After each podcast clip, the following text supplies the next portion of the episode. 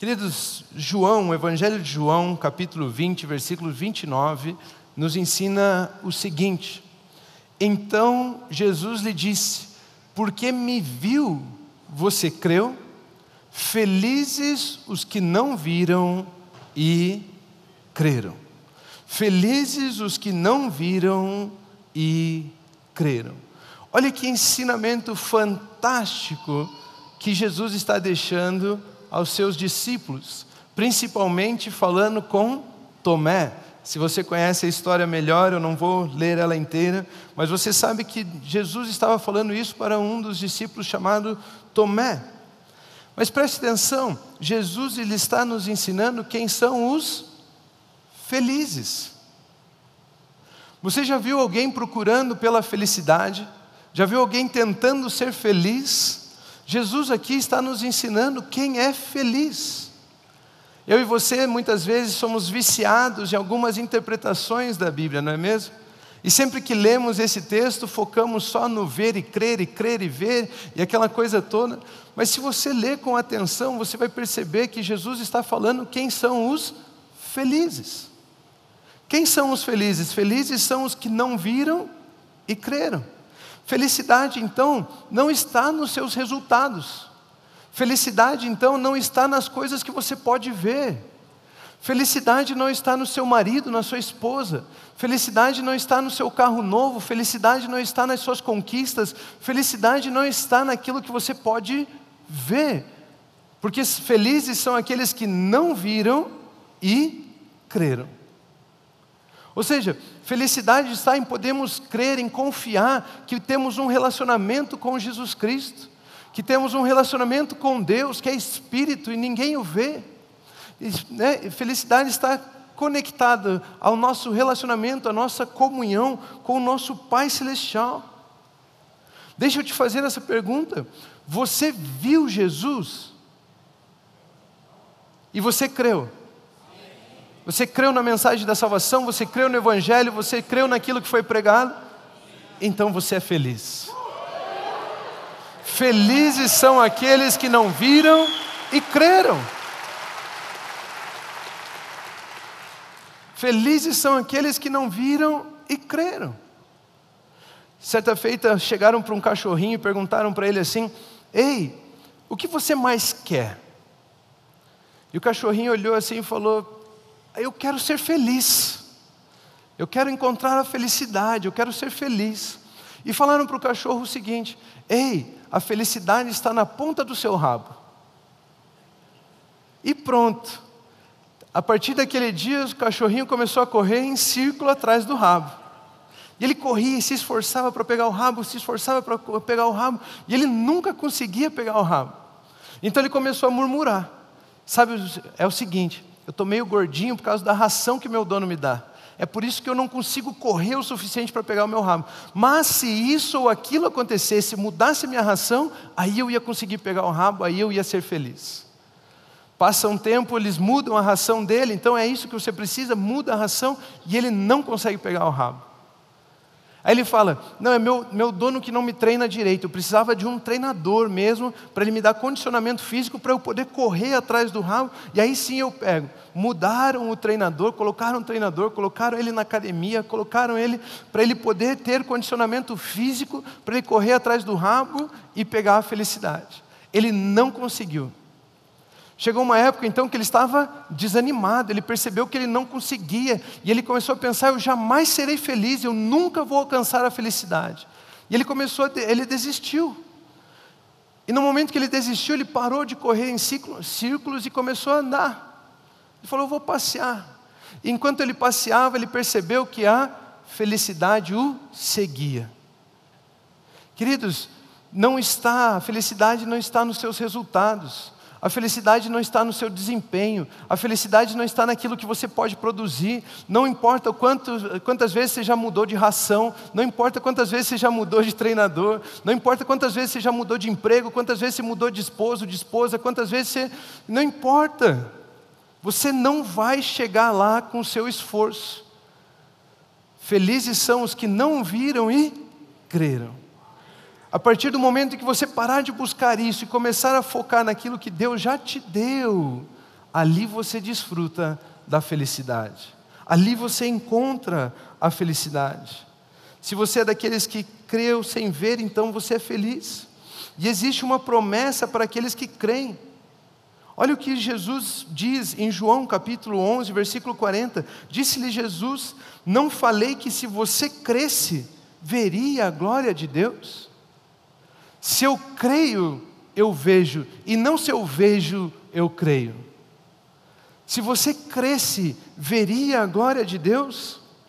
Queridos, você está aflito, você está aflita, você crê em Jesus? Então você vai ver a glória de Deus. As suas finanças estão tirando o seu, o seu sono, você crê em Jesus Cristo? Então você vai ver a glória de Deus. Os seus filhos, você já não sabe mais o que fazer com os seus filhos. Você crê em Jesus Cristo? Então você verá a glória de Deus. Queridos, é uma promessa: aqueles que creem em Jesus Cristo, estes verão a glória de Deus. E não aqueles que veem a glória de Deus, estes passarão a crer em Jesus Cristo. É a ordem contrária. Se cremos em Jesus, é de fato é fato que veremos a glória de Deus. Existem várias passagens na Bíblia que fazem essa mudança para que nós possamos entender que nós não vemos para crer, mas porque cremos nós passamos a ver. Se você crê, você verá. Não são os resultados então que te trazem a felicidade, não é aquilo que você vê, mas se você crer em Jesus Cristo, então você já é feliz e então você verá as coisas, você verá a glória de Deus. Não devemos querer ver os resultados para crer, mas crer para então ver. E a pergunta que fica é: como eu sei, pastor, que eu estou crendo? Porque às vezes eu não sei se creio, às vezes eu não sei se está acontecendo, está demorando um pouco para eu ver a glória de Deus, não está tão gloriosa a minha vida assim, pastor. Como eu sei que estou crendo? Não é uma boa pergunta para a gente responder? Como eu sei que estou crendo? Romanos capítulo 4, versículos 18 a 21, nos ensinam a história de um homem chamado Abraão. Abraão, contra toda a esperança, em esperança creu. Tudo era contrário a Abraão, e mesmo assim ele creu, tornando-se assim pai de muitas nações, como foi dito a seu respeito assim será a sua descendência. Sem se enfraquecer na fé, reconheceu que o seu corpo já estava sem vitalidade. Ele não negou que o seu corpo estava sem vitalidade.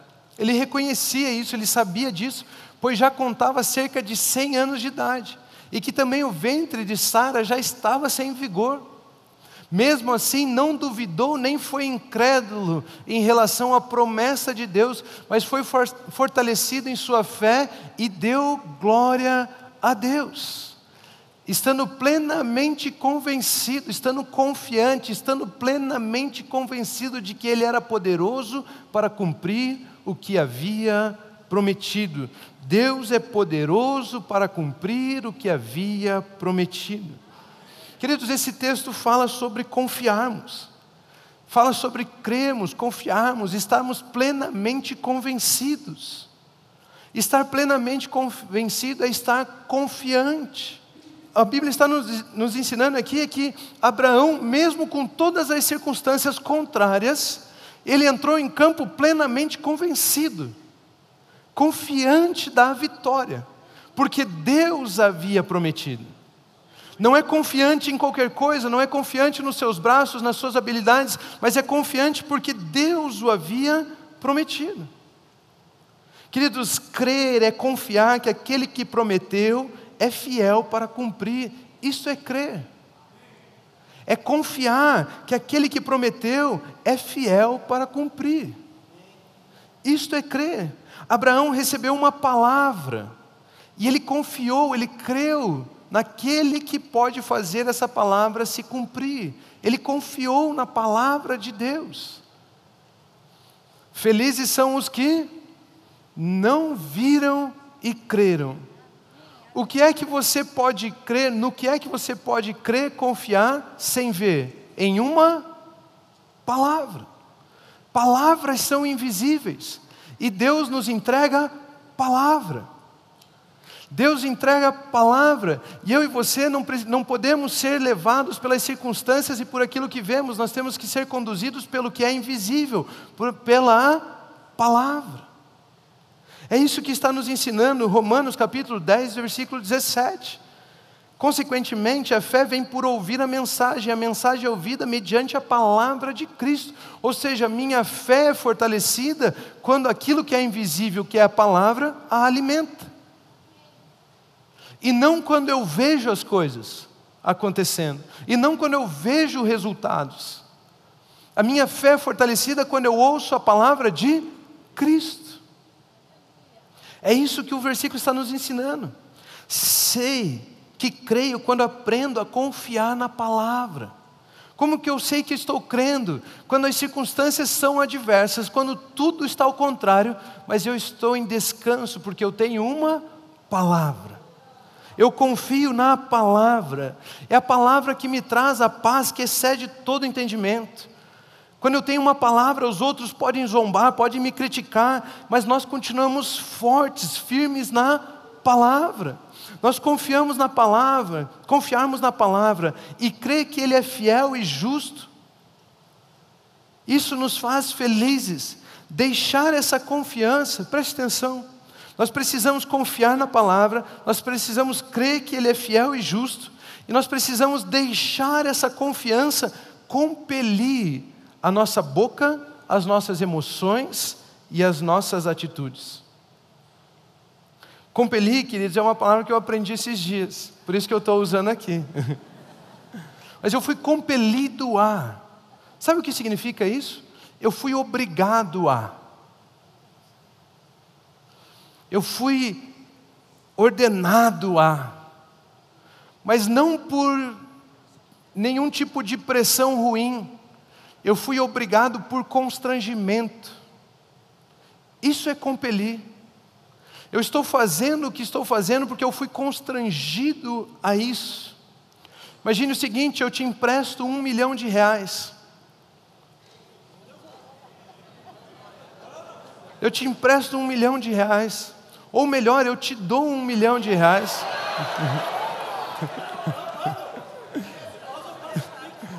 O pessoal está acordado hoje. Eu te dou um milhão de reais. E no outro dia eu peço para você, você pode vir me ajudar a cortar a grama aqui em casa?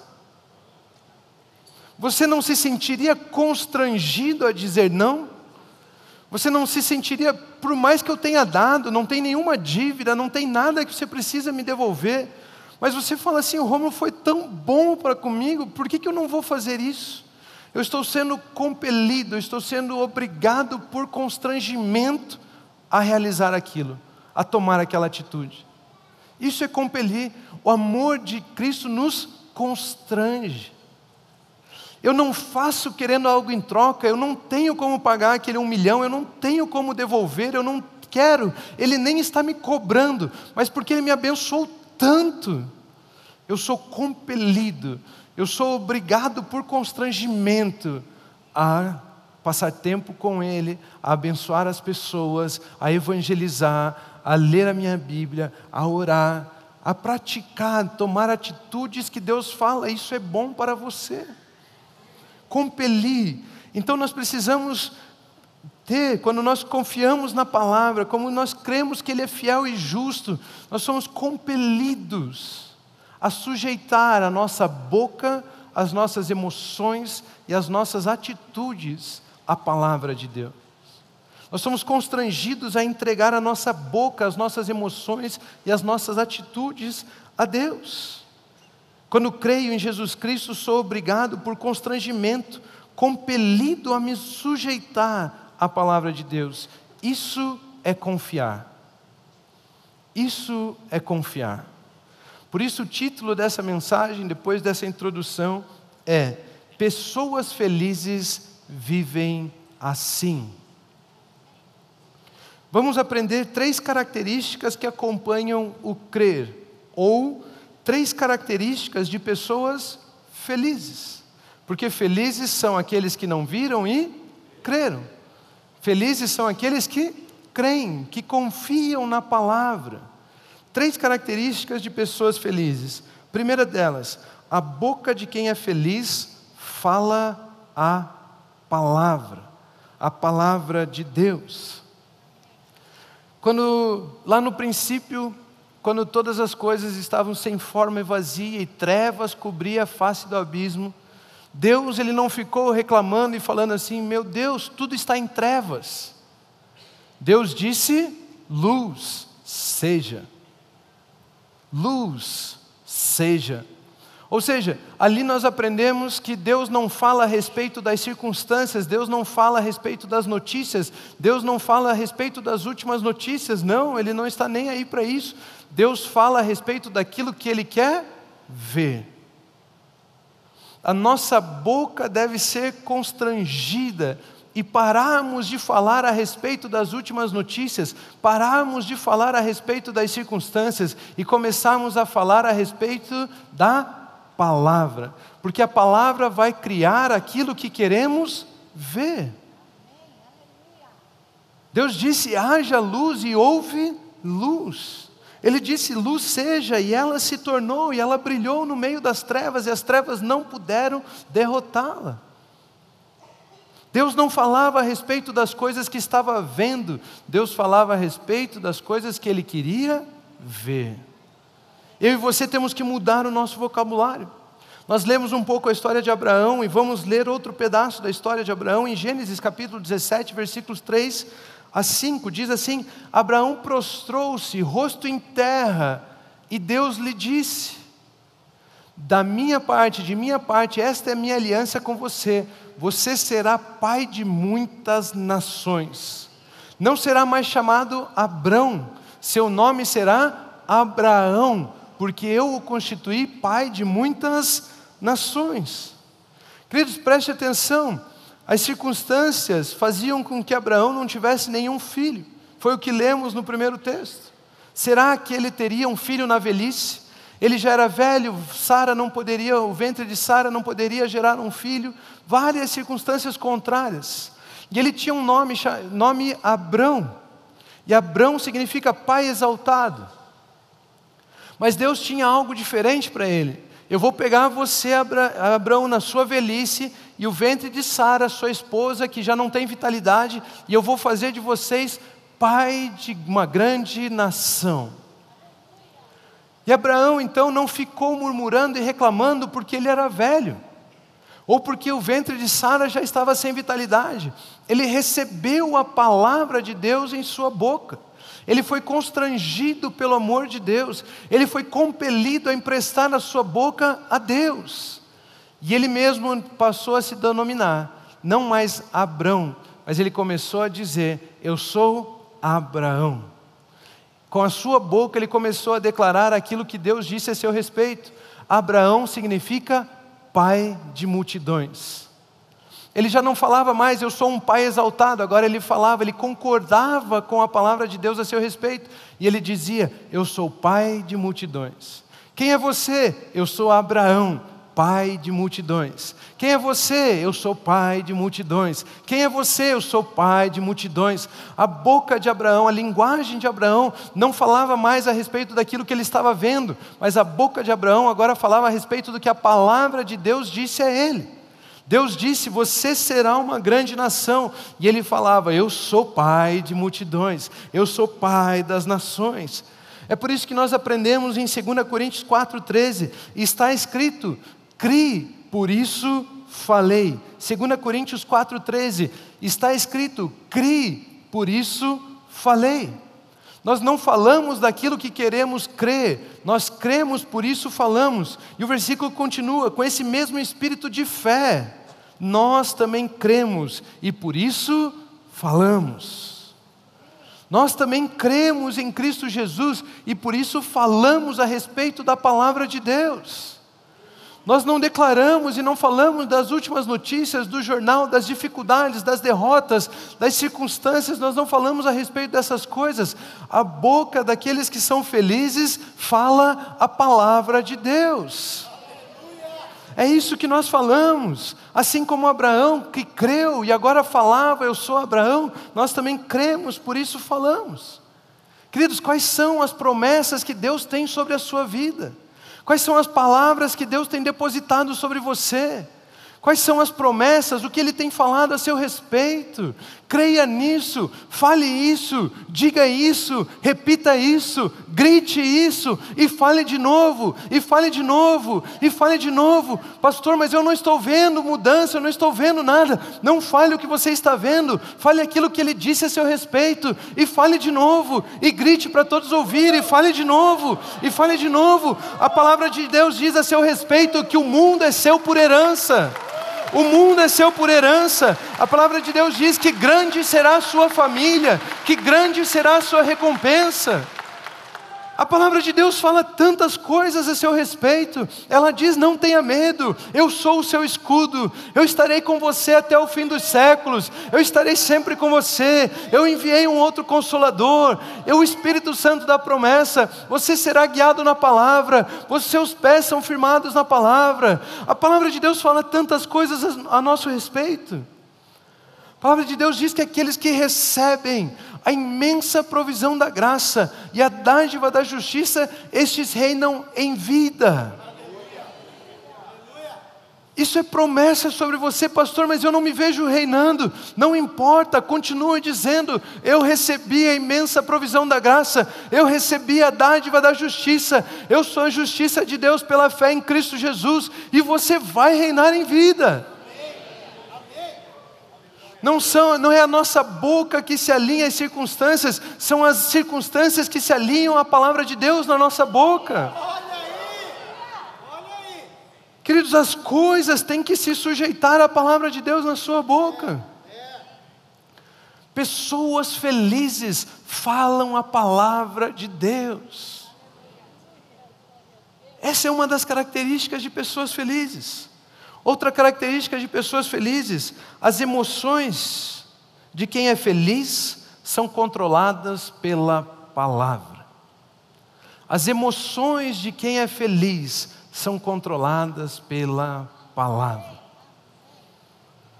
Você em algum momento já viu algo, recebeu uma notícia, viu alguma situação e aquilo te deixou triste, abatido, ou então algo que aconteceu te deixou muito feliz? Porque você chegou a uma vitória ou alguma coisa assim. Queridos, as emoções são passageiras, as emoções são voláteis, são inconstantes, mas a palavra de Deus é a mesma ontem, hoje será eternamente. As emoções daqueles que são felizes devem ser controladas pela palavra. E as mulheres que me perdoem agora, mas os exemplos que eu trouxe de emoções aqui estão todos na figura feminina. Não sei porquê. Não sei porquê. Mas se você ler a Bíblia, muitas vezes você vai encontrar o papel da alma descrito por uma personagem feminina. E a alma está aonde está? Na alma estão as nossas emoções. E é por isso então que os exemplos a respeito das emoções normalmente são mulheres. Né? Vamos entender aqui esta personagem como se fosse a sua própria emoção. Tá bom? Gênesis capítulo 16, do versículo 1 ao 6, nos, nos ensina mais uma história a respeito de Abraão e Sara.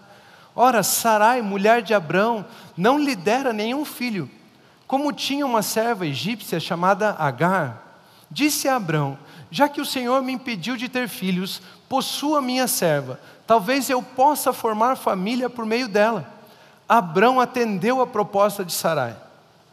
Quando isso aconteceu, já fazia dez anos que Abrão, seu marido, vivia em Canaã. Foi nessa ocasião que Sarai, sua mulher, lhe entregou a serva, sua serva egípcia, Agar. Ele possuiu Agar e ela engravidou.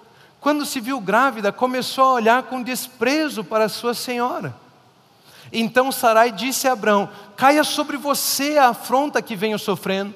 Coloquei minha serva em seus braços e agora ela sabe que engravidou. Sabendo que engravidou, despreza-me. Que o Senhor seja o juiz entre mim e você. Respondeu Abraão a Sarai: Sua serva está em suas mãos, faça com ela o que você achar melhor. Então Sarai tanto maltratou Agar que esta acabou fugindo. Que esta acabou fugindo. Sarai, aqui então, a mulher de Abrão, é a representação das nossas emoções. Ela não via, diante das circunstâncias, capacidade para ela produzir um filho, para ela gerar um filho a Abrão. E porque ela não via nas circunstâncias capacidade para abrir, para ter um filho, ela decidiu tomar algumas decisões, emocionada, na emoção do desprezo, na emoção da tristeza, ela decidiu tomar atitudes.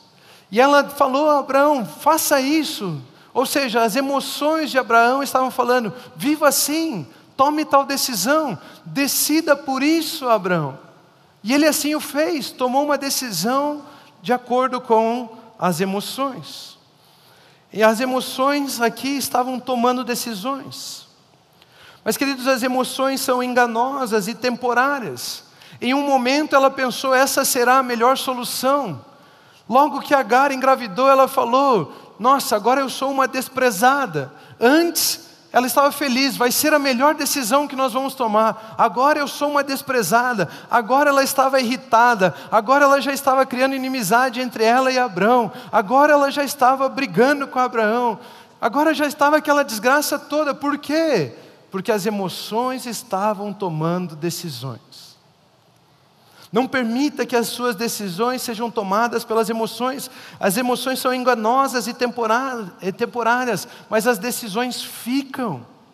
Agar teve um filho, e esse filho permanece como uma grande nação até hoje. Até hoje existe promessa de uma grande nação sobre o filho de Agar. Aquele momento, Sara pensou, essa é a melhor decisão. Logo depois ela percebeu: meu Deus, o que nós fizemos? Até hoje. Emoções são voláteis, inconstantes. O resultado da emoção sempre será sua acusação. As decisões que você toma por emoção sempre vão terminar em acusação contra você mesmo. Olha aqui, pega minha serva, tenha um filho com ela. Talvez essa seja o modo de sermos felizes. Tá bom, eu tive essa, esse filho agora, e quando ela engravidou, que o Senhor seja o juiz entre eu e você. Que caia sobre você o peso de Agar. E papapá, e acusação, acusação, acusação. As emoções vão te levar a decidir e depois vão te acusar por aquilo que você está vivendo. Primeiro, parece muito legal isso que vamos fazer. Depois, fica nos condenando. Não é assim que começam os vícios? Vai em uma casa de recuperação, de reabilitação. É, no começo, pastor, parecia legal. As minhas emoções decidiram. É só um baseado. É, no começo parecia legal. É só uma foto, é só uma mulher nua, que mal tem. Parecia legal e as minhas emoções decidindo. Mas depois aquilo te condena. Mas sabe, pastor, hoje eu estou aqui. Se eu sair daqui, eu roubo para fumar. Se eu sair daqui, algo acontece, eu não consigo permanecer firme. Agora as minhas emoções me condenam. Dependentes químicos, no começo é legal, agora eu sou culpado. Isso, queridos, não é arrependimento, isso é remorso. As emoções vão maltratar seus resultados. Sarai tanto maltratou Agar que esta fugiu. Outro momento na vida de Sara que ela representa emoções é o momento em que foi prometido a Abraão um filho. Em Gênesis capítulo 18, versículos 19 ao 15, nós encontramos a seguinte história: Onde está Sara, sua mulher? perguntaram. Ali na tenda, respondeu Abraão. Então disse o Senhor: Voltarei a você na primavera, e Sara, sua mulher, terá um filho. Sara escutava a entrada da tenda, atrás dele. Abraão e Sara já eram velhos, de idade bem avançada, e Sara já tinha passado da idade de ter filhos. Por isso, riu. Por isso ela riu. Esse rir é um deboche. Ah, esse homem está falando que eu vou ter um filho, ele nem sabe o que está passando na nossa vida. Eu já não tenho vigor, Abraãozão é velho. Por isso riu consigo mesma. Quando pensou, depois de já estar velho, o meu Senhor já idoso, ainda terei esse prazer de ter um filho? Mas o Senhor disse a Abraão, porque Sara riu. Ela estava na porta, atrás da porta, na tenda. Mas ele viu ela rindo, porque, porque Sara riu e disse: Poderei realmente dar à luz agora que sou idosa? Existe alguma coisa impossível para o Senhor? Na primavera voltarei a você e Sara terá um filho. Sara teve medo e por isso mentiu. Eu não ri. Mas ele disse: Não negue, você riu. O Senhor conhece as suas emoções. O Senhor conhece você melhor do que você imagina. Algumas características das emoções. Fica na porta, atrás da tenda, na porta, xereteando. Não é assim? Bisbilhotando. Não é assim? As emoções. Ah, eu quero saber o que está acontecendo, porque daí eu vou falar, porque daí eu. Emoção, ansioso não consegue esperar o tempo, não consegue ouvir e confiar a palavra, emoções. As emoções não te permitem crer, pois olham apenas para as circunstâncias, sendo já eu velha, sendo eu sem vigor e Abraão já velho, será que isso vai acontecer? E ri em forma de deboche diante da palavra do Senhor. As emoções não te permitem ver, porque não te permitem crer. Elas ficam vendo as circunstâncias, mas o Senhor diz: nada é impossível para Deus. E Gênesis capítulo 21, versículos 2 ao 7, nós encontramos a continuação dessa história. Sara engravidou. E não apenas engravidou, ela deu um filho a Abraão em sua velhice na época fixada por Deus em Sua promessa. Assim como Deus disse, assim se cumpriu por completo. Não foi atrasado, não foi cedo demais, não foi tarde demais, foi no tempo devido. Abraão deu o nome de Isaac ao filho de Sara, lhe dera. Quando seu filho Isaac tinha oito anos de vida, Abraão o circuncidou conforme Deus lhe havia ordenado. Estava ele com cem anos de idade quando lhe nasceu Isaac, seu filho.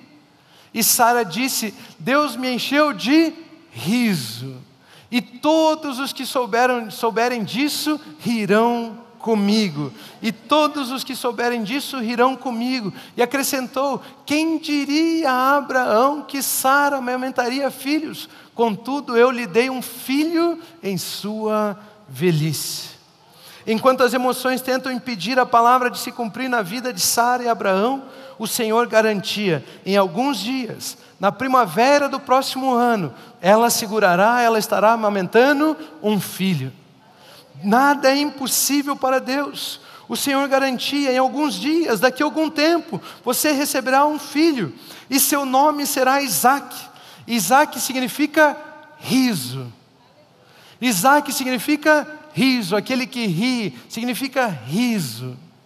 Da mesma forma que ela riu de deboche, Deus agora estava falando: Ei, sorria, porque a minha promessa se cumpre na sua vida. Sorria, porque você pode confiar na minha palavra. Sorria, porque eu tenho planos a seu respeito. Ei, não decida pelas suas emoções. Não decida pelas emoções, e logo você verá um riso de Deus nos seus lábios. Não deixe as emoções controlar você e logo você sorrirá, assim como o Senhor prometeu, assim como Ele falou. A marca da vida daqueles que são felizes é ter as suas emoções controladas pela palavra de Deus. Sara recebeu um filho chamado Riso. Confie, seja constrangido. Empreste a sua boca a Deus, empreste as suas emoções a Deus, deixe Ele conduzir. Tinha mais alguns exemplos aqui, mas eu não tenho tempo. Terceira atitude, terceira característica daqueles que são felizes: as atitudes de quem é feliz serão orientadas pela palavra. Aqueles que são felizes, aquele que é feliz tem as suas atitudes orientadas, orientadas pela palavra de Deus. Não toma atitudes baseadas nas circunstâncias, não toma atitudes de qualquer jeito, não sai decidindo, mas espera um comando, espera uma palavra, espera conhecer uma palavra para ter as suas atitudes. Você consegue imaginar um exército inteiro? Imagine aqueles filmes onde o exército inteiro está ali, na frente da linha de batalha.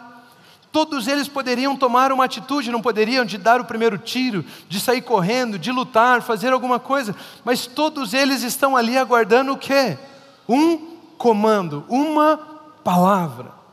Eles só tomam uma atitude depois de ter uma palavra. Aqueles que são felizes são aqueles que confiam no Senhor, confiam única e exclusivamente na palavra de Deus, não nos seus esforços, não nas suas obras, não na sua forma de fazer as coisas, não nos seus desejos, mas eles ficam esperando um comando. Senhor, enquanto eu não tiver uma palavra, eu não faço isso. Enquanto o Senhor não me revelar uma palavra a respeito dessa situação, eu não vou tomar uma atitude. Ah, mas o prazo está vencendo, eu não vou tomar uma atitude. Ah, mas o inimigo está vindo, eu não vou tomar uma atitude. Senhor, eu estou esperando o seu comando. Eu confio na palavra, e as minhas atitudes devem ser confiantes, devem estar é, presas, sustentadas por uma palavra, devem ser orientadas por uma palavra. Em Gênesis capítulo 22, versículo 1 ao 13, nós encontramos talvez a parte da história mais famosa de Abraão que é o seguinte: passando algum tempo, Deus pôs Abraão à prova, dizendo-lhe: Abraão, ele respondeu: Eis-me aqui. Então disse Deus: Tome seu filho, seu único filho, Isaque, a quem você ama, e vá para a região de Moriá. Ler esse texto na pressa que eu estou lendo é um pecado. Sacrifique-o ali como holocausto num dos montes que lhe indicarei. Na manhã seguinte, Abraão levantou-se, preparou o seu jumento, levou consigo dois dos seus servos, Isaac, seu filho. Depois de cortar a lenha para o holocausto, partiu em direção ao lugar que Deus lhe havia indicado. No terceiro dia de viagem, Abraão olhou e viu o lugar ao longe. Disse ele a seus servos: Fiquem aqui com o jumento, enquanto eu e o rapaz vamos até lá. Depois de adorarmos, voltaremos. Olha a riqueza desse texto, leia em casa depois com calma. Abraão pegou a lenha para o holocausto e colocou nos ombros de seu filho Isaque, e ele mesmo levou as brasas, as brasas para o fogo e a faca. E caminhando os dois juntos, Isaque disse a seu pai: Meu pai, sim, meu filho, respondeu Abraão. Isaque perguntou: As brasas e a lenha estão aqui, mas onde está o cordeiro para o holocausto? Respondeu Abraão: Deus mesmo há de prover o cordeiro para o holocausto, meu filho. E os dois continuaram a caminhar juntos. Quando chegaram ao lugar que Deus lhe havia indicado, Abraão construiu um altar e sobre ele amarrou a lenha. Amarrou seu filho Isaque e colocou sobre o altar acima da lenha. Então estendeu a mão, pegou a faca para sacrificar o seu filho. Mas o anjo do Senhor o chamou do céu: Abraão, Abraão, eis-me aqui, respondeu ele. Não toque no rapaz. Disse o anjo: Não lhe faça nada. Agora sei que você teme o Deus, a Deus, porque não me negou seu filho, seu único filho. Abraão ergueu os olhos e viu um cordeiro, um carneiro, preso pelos chifres num arbusto foi lá pegá-lo e o sacrificou como holocausto em lugar de seu filho. Abraão tomou uma atitude baseada em uma palavra. Abraão jamais iria levar Isaac para o sacrifício se não tivesse uma palavra. E da mesma forma, Abraão não pararia a faca, o cutelo, se não tivesse uma palavra. Abraão estava sempre sujeito à palavra. Abraão tomou uma atitude orientada pelo Senhor e por isso creu, creu na ressurreição. Porque ele tomou uma atitude orientada pelo Senhor, ele creu na ressurreição. Ele disse: Eu e o garoto vamos até lá, vamos adorar e voltaremos. Mas ele não ia matar o garoto lá em cima. Porque ele estava orientado por Deus, ele sabia que de alguma forma a promessa do seu riso continuaria com ele. Ele sabia que Deus era fiel para fazer a promessa se cumprir. Eu vou até lá com o garoto, e por mais que eu o sacrifique, nós vamos voltar. Ele creu na ressurreição antes mesmo de falarmos a respeito de ressurreição. Ele disse: Deus há de prover um cordeiro, ou seja, ele creu na substituição antes mesmo de Jesus Cristo ser o nosso substituto. Abraão creu e isso lhe foi imputado como justiça. Mas o que chama atenção é que ele tinha uma palavra e de manhã bem cedo ele foi. É como um exército preparado para lutar, é como um exército preparado para tomar uma atitude. Assim que aquele comandante já diz fogo, não tem um que perde tempo. Eu e você, no momento em que nós esperamos, nós esperamos, nós esperamos, mas no momento em que Deus nos revela uma palavra, nós não podemos mais ficar esperando, nós temos que nos levantar e ir de manhã, bem cedo, agora, já. Abraão levantando-se de manhã, bem cedo foi. Queridos, tudo está liberado por ordem de Deus, mas nada na terra se move até que um filho se mova. Tudo está liberado pela ordem de Deus mas nada na terra se move até que um filho de Deus se mova. Eu queria que vocês entendessem isso. Basta o nosso bem, basta a nossa atitude, a atitude de um filho. Qualquer atitude? Não, não é qualquer atitude, apenas a atitude debaixo da orientação de uma palavra. Se você não tem uma palavra de Deus, não saia fazendo. Deus não tem compromisso com aquilo, porque Deus não tem compromisso com as suas atitudes, Deus tem compromisso com a palavra dEle. Mas no momento em que você receber uma palavra, não perca tempo, levante e vá. Se mova em direção àquilo. Senhor, eu não sei o que está acontecendo, as circunstâncias são contrárias, tudo está falindo, tudo está uma desgraça. Eu preciso de uma palavra, e no momento que Ele te der uma palavra, levante e vá. Levante e ande.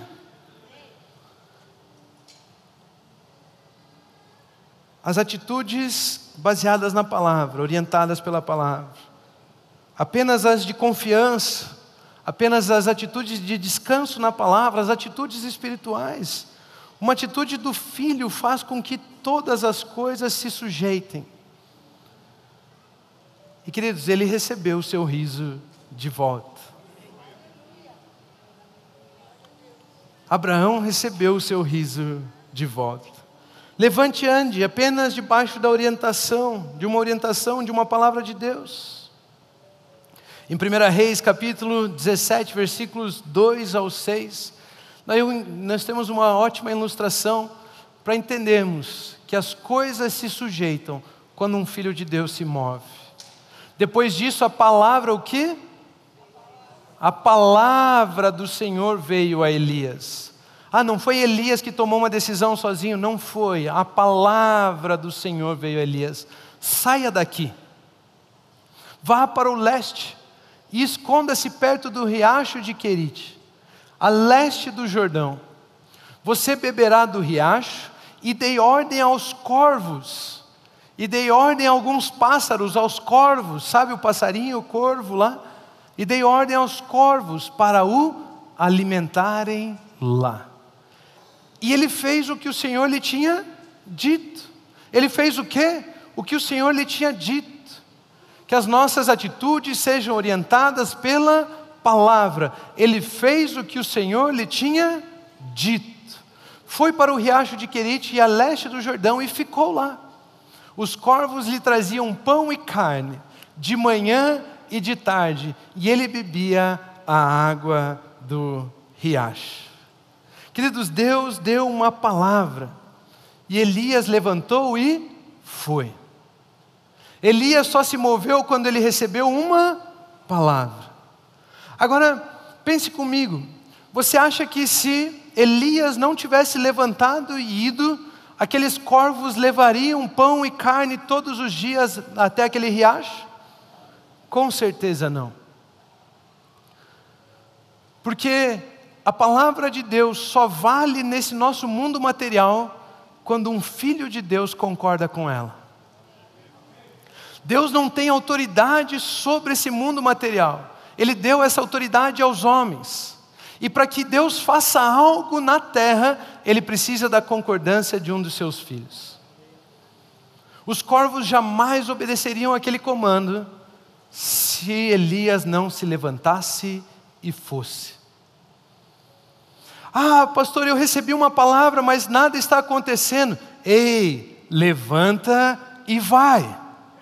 Se você não levantar e for, nada vai acontecer. Os corvos não vão trazer o pão, os corvos não vão trazer a carne. Ele levantou e foi. Elias levantou e foi, as coisas se movem, o mundo material está sujeito ao homem, por isso realiza a palavra de Deus quando o homem se move. Atitudes orientadas pela palavra sujeitam o mundo material. Deus disse: sujeitem a terra. Você quer sujeitar a terra, quer sujeitar o mundo material? Se mova baseado na palavra de Deus. Os corvos jamais levariam o pão e a carne se Elias não fosse até lá. O cordeiro jamais estaria no arbusto se Abraão não subisse o monte. Não tinha por que ter um carneirinho lá, um cordeirinho lá, se Abraão não subisse o monte. As coisas materiais estão sujeitas à sua atitude, e a sua atitude deve ser orientada a uma por uma palavra de Deus. Deus não age na terra sem a concordância dos homens. Crer é confiar, confiar é concordar, é ser compelido pela palavra a sujeitar a minha boca, as minhas emoções e as minhas atitudes à palavra de Deus. Para concluir, eu quero ler Marcos capítulo 5, versículo 36, que diz o seguinte: Não fazendo caso, Marcos 5,36, não fazendo caso do que eles disseram, não prestando atenção naquilo que os outros estavam dizendo, não prestando atenção nas notícias, não prestando atenção nas críticas, na zombaria, não prestando atenção no que eles disseram. Jesus disse: Percebe como sempre haverá uma palavra de derrota, sempre haverá uma palavra das trevas, mas o que estamos aprendendo aqui é a palavra de Deus. Não fazendo caso, despreze essas coisas, abandone essas coisas. Jesus disse, preste atenção, Jesus disse ao dirigente da sinagoga: não tenha medo, tão somente creia. Não tenha medo, não olhe as circunstâncias, abandone essas palavras, não preste atenção, despreze tudo isso. Não tenha medo. Queridos, as coisas estão difíceis, parecem difíceis, nada está acontecendo, você tem tentado de tudo, você fica com medo, você está sofrendo perseguição, maus tratos, vícios, as coisas lutam contra você, você não sabe o que fazer com seus filhos, não tenha medo, tão somente creia. Não tenha medo, tão somente creia, confie na palavra de Deus, não fale nada que não seja em concordância com a palavra, declare apenas a palavra, não decida pelas emoções, não compartilhe as suas emoções, diga para a sua alma: aquieta-te, ó minha alma, diga tudo vai bem, levante-se, ande em direção à palavra, confie na palavra, e o seu riso logo voltará ao seu rosto, aos seus lábios, e o seu riso voltará aos seus braços. Felizes são aqueles que confiam no Senhor. Foque na palavra de Deus a, respeito, a seu respeito. Tome atitudes apenas na palavra. Queridos, e Ele vai cumprir. Ele vai cumprir. Ele é fiel, Ele é justo, Ele prometeu, Ele vai cumprir. Provérbios capítulo 16, versículo 20 diz o seguinte: O que atenta prudentemente para a palavra prosperará, e feliz é aquele que confia no Senhor. A outra versão diz o seguinte: o que confia no Senhor, esse é feliz. Esse é feliz. Meu irmão, minha irmã, você é feliz. Você é feliz. Felicidade é poder descansar em Deus. Continuem abençoados.